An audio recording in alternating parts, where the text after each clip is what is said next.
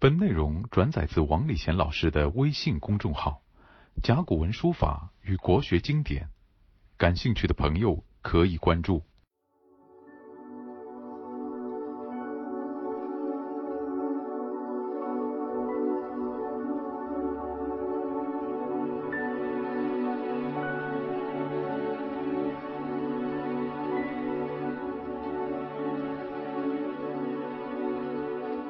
上堂课呢，我们介绍了孔子的悟道一以贯之。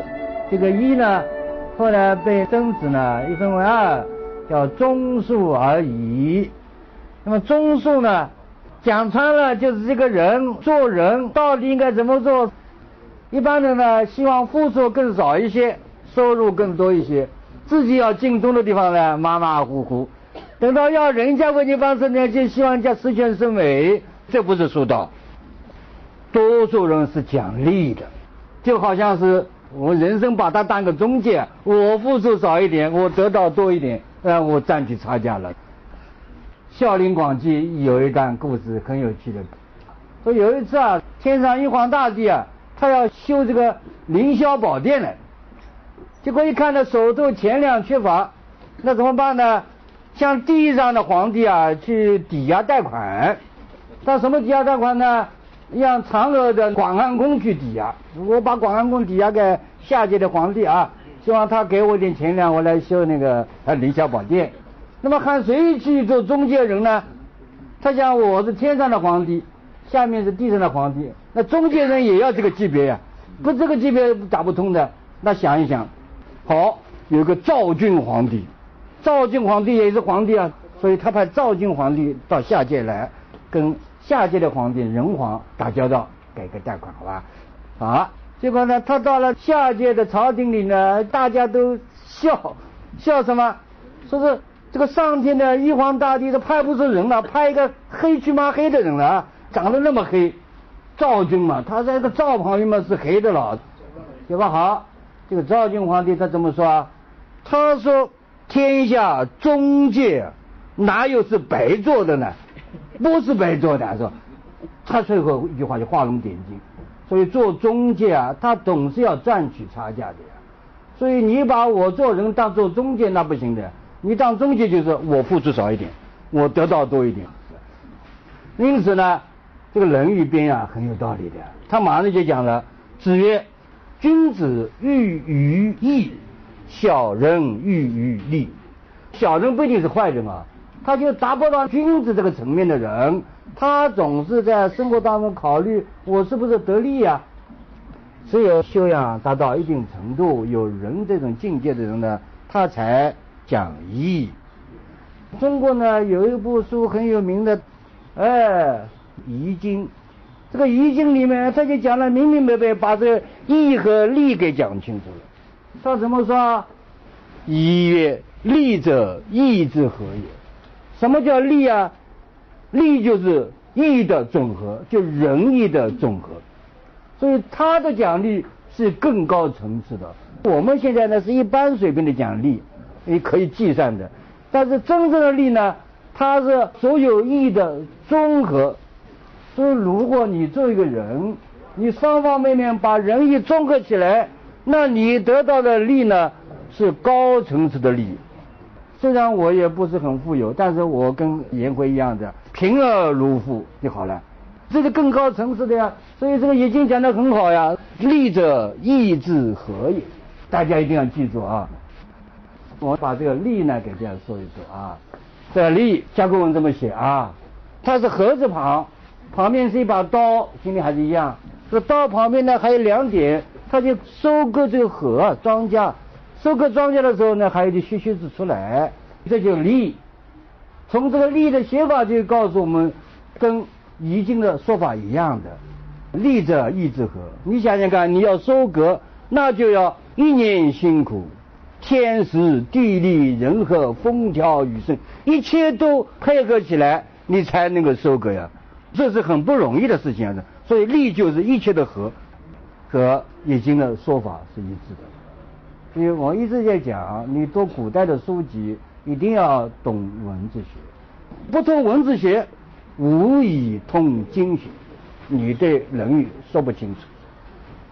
好，关于利和义呢，古代人搞得清楚的。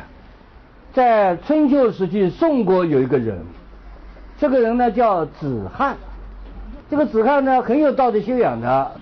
有一次呢，他当地呢有一个人呢，这个有了一块好玉啊，所以他决定呢把它献给子罕，因为子罕是当时宋国的一个卿，也就是位置高的一个人，他想送给他。结果子罕怎么说？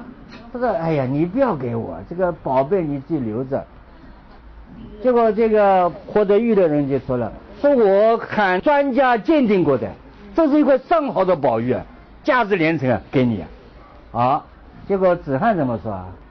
他说：“我以不贪为宝，而以玉为宝。我是以心景不贪作为宝，贫而如风啊，我以不贪为宝嘛。现在你也有宝，我也有宝，双赢嘛。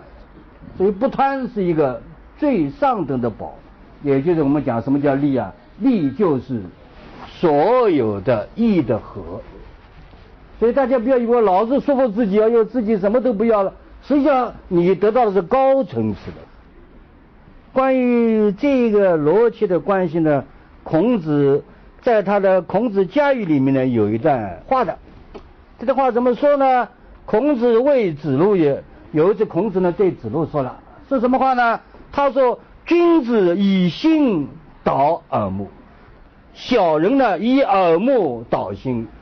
眼睛耳朵呢看要看好的，听要听好的，实际上就是一个物质的享受。小人呢怎么样物质享受的舒服，那就怎么干，就欲望很多。所以他是用眼睛和耳朵呢来指导你的心。君子呢他倒过来以心来指导眼睛耳朵。比如说那个子罕。无以不贪为宝，所以我有我的心来控制我的欲望，这个欲是很好的，大家就看到爱不释手，但我不要呀。所以用心来指导耳目的话呢，是高层次的一种为人是一种享受。你想想看，他是享受，几千年下来大家都享受这句话，我以不贪为宝。你想他很享受吧？他是高层次的呀。他虽然没有欲，他心里有这样一块欲，纯洁无瑕。那么宋代有一个王岩这个诗人，他写了一首诗叫《双溪种花》。他说：“盛世名宴空所毕，主人到老不归还。”那就什么？许多人他以占有为目标，每天去操劳，今天赚进多少，明天赚进多少，赚了以后造房子，造了花园，花园造好，那他还在外面去赚，老是赚赚赚赚到两脚一伸，缘从来没来过。说他讲这个事情，所以你高层次的话呢，你就享受人生，我种种花啊，我看看花，不是很好吗？所以盛世名言空所毕，他说自己。那么那些有名言空所毕的人怎么样呢？主人到老不归还，人老了，你总要过世的了。所以元代戏剧家马致远呢，他有一篇叫《秋思》的曲啊曲诗，这句话呢，我一直讲的。你不要今天很好，我很生气啊，在这里讲课，我可能晚上睡觉的时候，第二天我就起不来了，鞋子也不要了，袜子也不要了，就一接气来，呃，就跑到什么，跑到曹溪路两百号去了，是吧？对不对？所以他讲了一句话，就上床与鞋履相比，你不要穿鞋子是你的，袜子是你的，鞋子袜子也不是你的，为什么？你第二天你穿不起来了呀？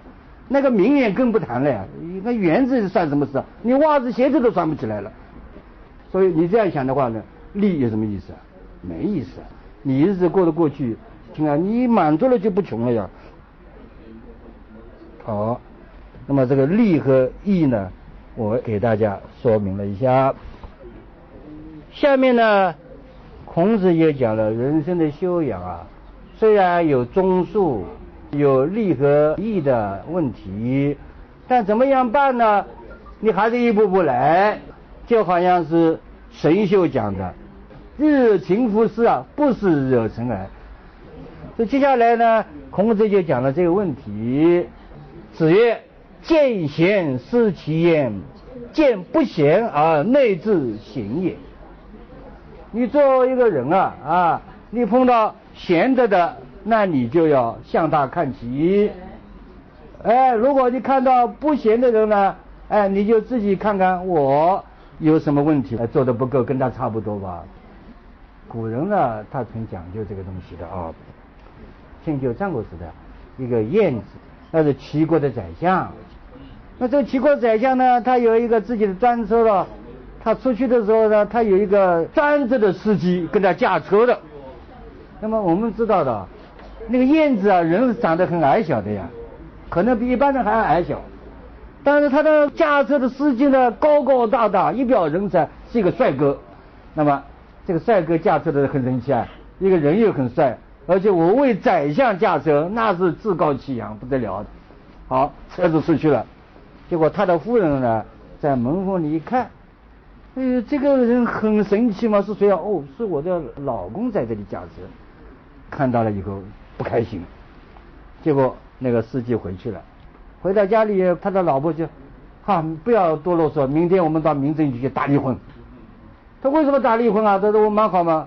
他说我看了，你看那个燕子，一国的宰相啊，而且呢，他为的齐国的国君呢，争霸诸侯，这么了不起的人。他出来非常的谨慎啊，非常低调。你不过是为他驾车的神奇的不得了，那你这个人不上台面，修养不高。你这样没有修养，我跟你离婚了。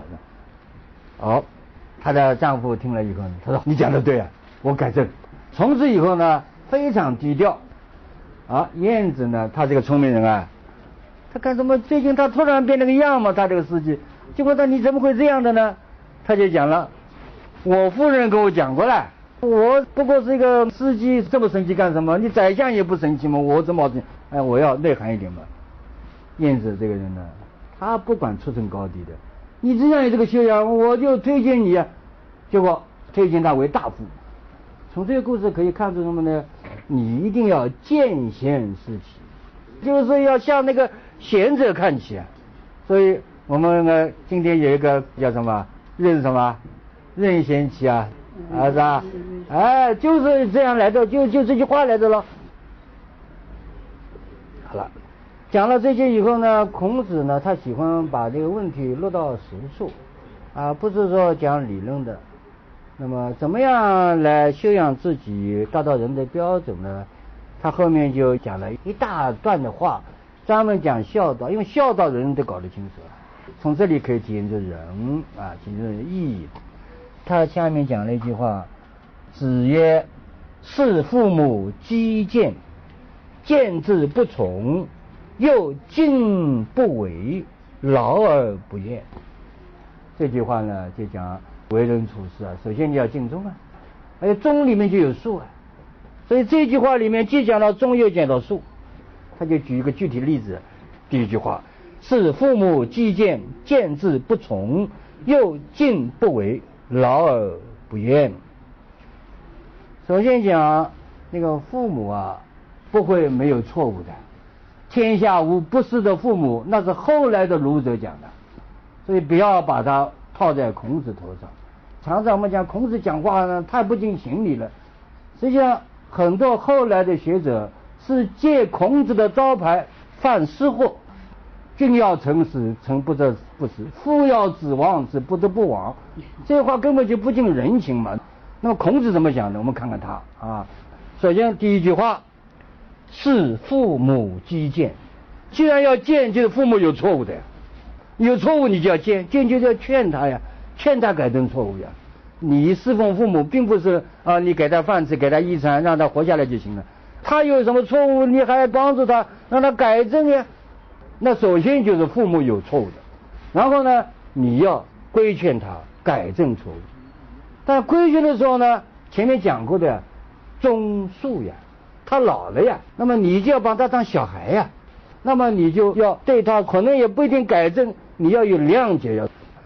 但谅解归谅解，见还是要见，要激见，就是找机会，适当的情况下来提出你的建议，实际上这是对的呀。你不可能直白的说人家，不要说父母，你就平辈之间、下辈之间，他也不卖账的呀。你还是要有艺术性的来提出你的建议，这就叫基建。比如说，我们举个例子，汉代汉武帝他有个大臣很了不起的，叫东方朔。我们知道汉武帝希望长生不老哎，有一次呢，他听说君山有座山上面，山顶上有几壶好酒，吃了可以长生不老不死了。于是乎，他派了许多的男女斋戒以后，到山上把那个酒拿过来了。哎呦，那个汉武帝很开心啊。东方朔知道的，这个都是骗人的，都是江湖骗子。为了要说明这个问题呢，他也不直说，皇帝你不能瞎说的呀。他就跟他讲，哦，这个酒我知道的呀，我知道东西很多，你拿来给我看看。就他打开一闻闻，就咕嘟咕嘟咕嘟把酒全部喝完了。那个汉武帝气死了，我好不容易弄来酒，结果把你全部喝完，我没喝了，我就不能长生不老了。所以派人抓他，要把他杀头。这个东方朔这么说，他就说杀树若死，此谓不验。如果你把我杀死了，那证明这个酒是没有效果的。以其有验，如果他真的灵光的话，你杀不死我。好，给他一讲，汉武帝一笑了。哎，没没事没事没事，你讲的对，你讲的对，哎，他也不是我来个顶撞你，我就用我来说明问题。还有是，汉武帝的奶娘犯法了，要砍头了，他去找那个东方朔了，你想想办法，是不是能够免我一死啊？他说可以的，你记住啊，万一那一天把你抓起来砍头的时候，你就不断的回头看那个汉武帝啊，你看好了，你不要多啰嗦。皇帝，你越啰嗦，你越麻烦。你不要想。哦，那一天，东方朔在旁边啊，这个奶娘呢从大殿被绑着走过去，他不断的看这个汉武帝。东方朔在旁边啊，像冷冷面花鸡一样的，就是了。你看什么了？嗯奶已经喂过了，他已经早就成人了。你回头干什么？你去死吧！啊，提醒汉武帝了呀，他对他还有点养育之恩呀。想想心里难过了。算了吧，免去此罪。这就击剑，所以击剑是很有用处的。那么从这里呢，我就知道呢，就是人与人呢，他的处境不一样，他的生活阅历不一样，所以呢，想法也不一样。所以我就曾经专门写一首诗的，呃，朝云不解晚凉雨啊。早晨的云，他不知道晚上凉快会下雨啊，所以晚上的雨和早晨的云是搭不在一起的呀。云讲云的话，雨讲雨的话，总是有一些那个隔阂。我们讲代沟吧。啊，春雷无路秋菊黄。春天的花蕾，他不知道秋天的菊花是开的这么灿烂，他不知道的。松下奇残岁月老，到年纪大的人，松下乍起啊，奇已经残了，岁月老了啊。空山夕照影苍茫，空空的山啊，晚上的太阳照在里面，那是一片苍茫。那这是人生到最后。所以你想到这一点的话呢，是父母之见是对的，你不要跟他顶撞呀，他老都老了呀，他能够理解东西未必跟你的一样呀。所以接下来再讲见字不从，看到你的那个想法没有被他所接受，又敬不为，还是非常的恭敬的对待你的父母，不要呢来围绕他，劳而不怨，你付出了心。和力的劳累，但你不要怨恨呀。所以这就术道。所以前面讲过的术就这样术啊。这是我们要讲的第一句话。接下来呢，我们讲第二句话。第二句话呢，也是很麻烦的事情。为什么呢？也是被后人曲解的。子曰：“父母在，不远游，游必有方。”父母在，你不能走得很远啊。哎，你走到什么地方，你都要有个方向。啊，不然找不到你啊！平面的解释就给你，但实际话呢，根本没有解释到位。什么叫父母在不远游啊？那父母还健在的话呢？他说你不能走得太远，这话对的。这个“远”字，我们看一看甲骨文啊，我们用甲骨文来解释这个“远”。他画了一件衣服，下面还画了一个手，右手把衣服整整好。为什么？你出门远了嘛，那你就要带衣服了。穿的了，吃的你带好了，我们叫行李带带好了，然后你要出远门了，一个双人旁。同时呢，他有的时候呢，他在这衣服的领子上面还画了一个圆圈，好像一块玉。我们今天讲的是护身符了。那么我这里看到了父母在不远游的道理了。实际上呢，父母关心的是你，他自己倒无所谓的，他从来不会讲哟，你走了我怎么办？一百个父母，九十九个不会讲这话的。他是想你走了，你身体当心一点啊，衣服穿上好，啊不要凉了啊，我再给你个护身符，碰到事情你没什么问题啊。这是父母对你的一种关爱之心，那是永远如此的。所以这个就是远志啊，远志。父母在不远游，不是说父母不让你游，而是父母担心你衣服穿好没有啊，啊不要着凉啊，吃饱了没有啊？你走出去，他肯定担心的了。唐诗里面有很有名的一首诗，孟郊写的《游子吟》，大家都很熟悉的。慈母手中线，游子身上衣啊。所以你一对照，你就知道这个字的含义了啊。游子身上衣，临行密密缝，意恐迟迟归。你走得远了嘛，那衣服不够了咯。谁言寸草心，报得三春晖。所以你不要以为父母这么自私啊，不让你走。没有一个父母不让你走。那么下面呢，游必有方，那更不对。游怎么会没有方向呢？我到哪里去肯定知道了，怎么没有方向呢？所以这个方呢，也要用甲骨文来解释它，你才明白。这方先画一个人，然后画一个扁担，两面挑东西，这就是甲骨文的方。那方呢，实际上就是一人挑的担子，两边都对称的有东西架在那里，那就是他告诉我们，周围啊四面它都有东西负担，就是你挑东西要考虑考虑啊。要摆摆平啊，四面摆摆平啊，所以这就是方子。那么也就是呢，你作为一个游子到外面去，你要方方面面考虑清楚啊。比如说，你考虑你游，你什么目的去的呀？如果政府派你到什么地方做一个地方官员，你必须去啊，对吧？你为国家服务啊，那尽忠就算了，尽孝就不尽了。父母也不会拉着你，你不要去啊，我这里没人照顾啊。所以许多人在外面做官，结果父母死了还回家丁忧啊。父母没有说叫你不走的，所以要走你要有目的。第一个，第二个，哎，你走的时候，你看看家里条件怎么样，父母心情怎么样，把心情安顿好了，你再走呀。这里呢，我就想起我们中国有一个很有名的女性叫徐霞客。那徐霞客他一共活了五十四岁，结果三十年在在外面。啊，旅游三十年，写了一篇那个呃《徐霞客游记》。那么他十九岁的时候，他父亲死了呀。哎，他父亲也是不做官、喜欢游的人，所以他得了这个传统。哎，他想那母亲一个人在家，父亲死了，他说我不能去游啊。那母亲说，如果你有志去游，你就去，不要为我担心。所以我就再次证明，父母不会拉你后腿的。他就希望你不要生病。你游归游，你不要生病啊！啊，徐霞客就游了。